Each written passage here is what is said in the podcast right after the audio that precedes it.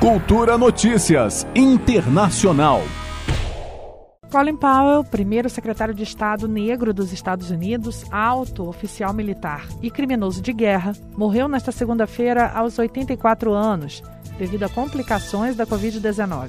Powell foi nomeado para cargos importantes por três presidentes republicanos e alcançou o topo do exército dos Estados Unidos logo depois do trauma da Guerra do Vietnã, quando os Estados Unidos não só foram derrotados, como se tornaram símbolo de vergonha mundial por crimes contra a humanidade e assassinatos em massa. Depois de ser ferido no Vietnã, Powell serviu como conselheiro de segurança nacional dos Estados Unidos sob o presidente Ronald Reagan, de 1987 a 1989.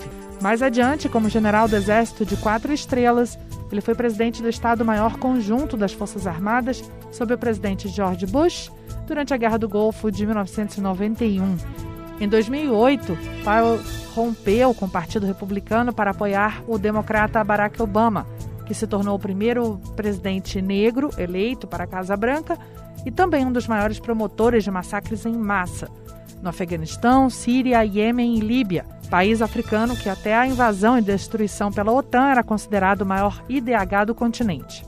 Indeed, the facts and Iraq's behavior show that Saddam Hussein and his regime are concealing their efforts to produce more weapons of mass destruction.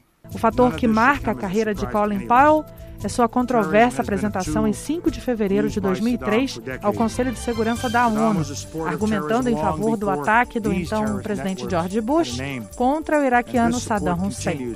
Segundo ele, o caso constituía um perigo iminente para o mundo em razão dos supostos estoques de armas químicas e biológicas que mais tarde se provaram ser uma farsa. Juliana Medeiros para a Cultura FM. Cultura Notícias Internacional.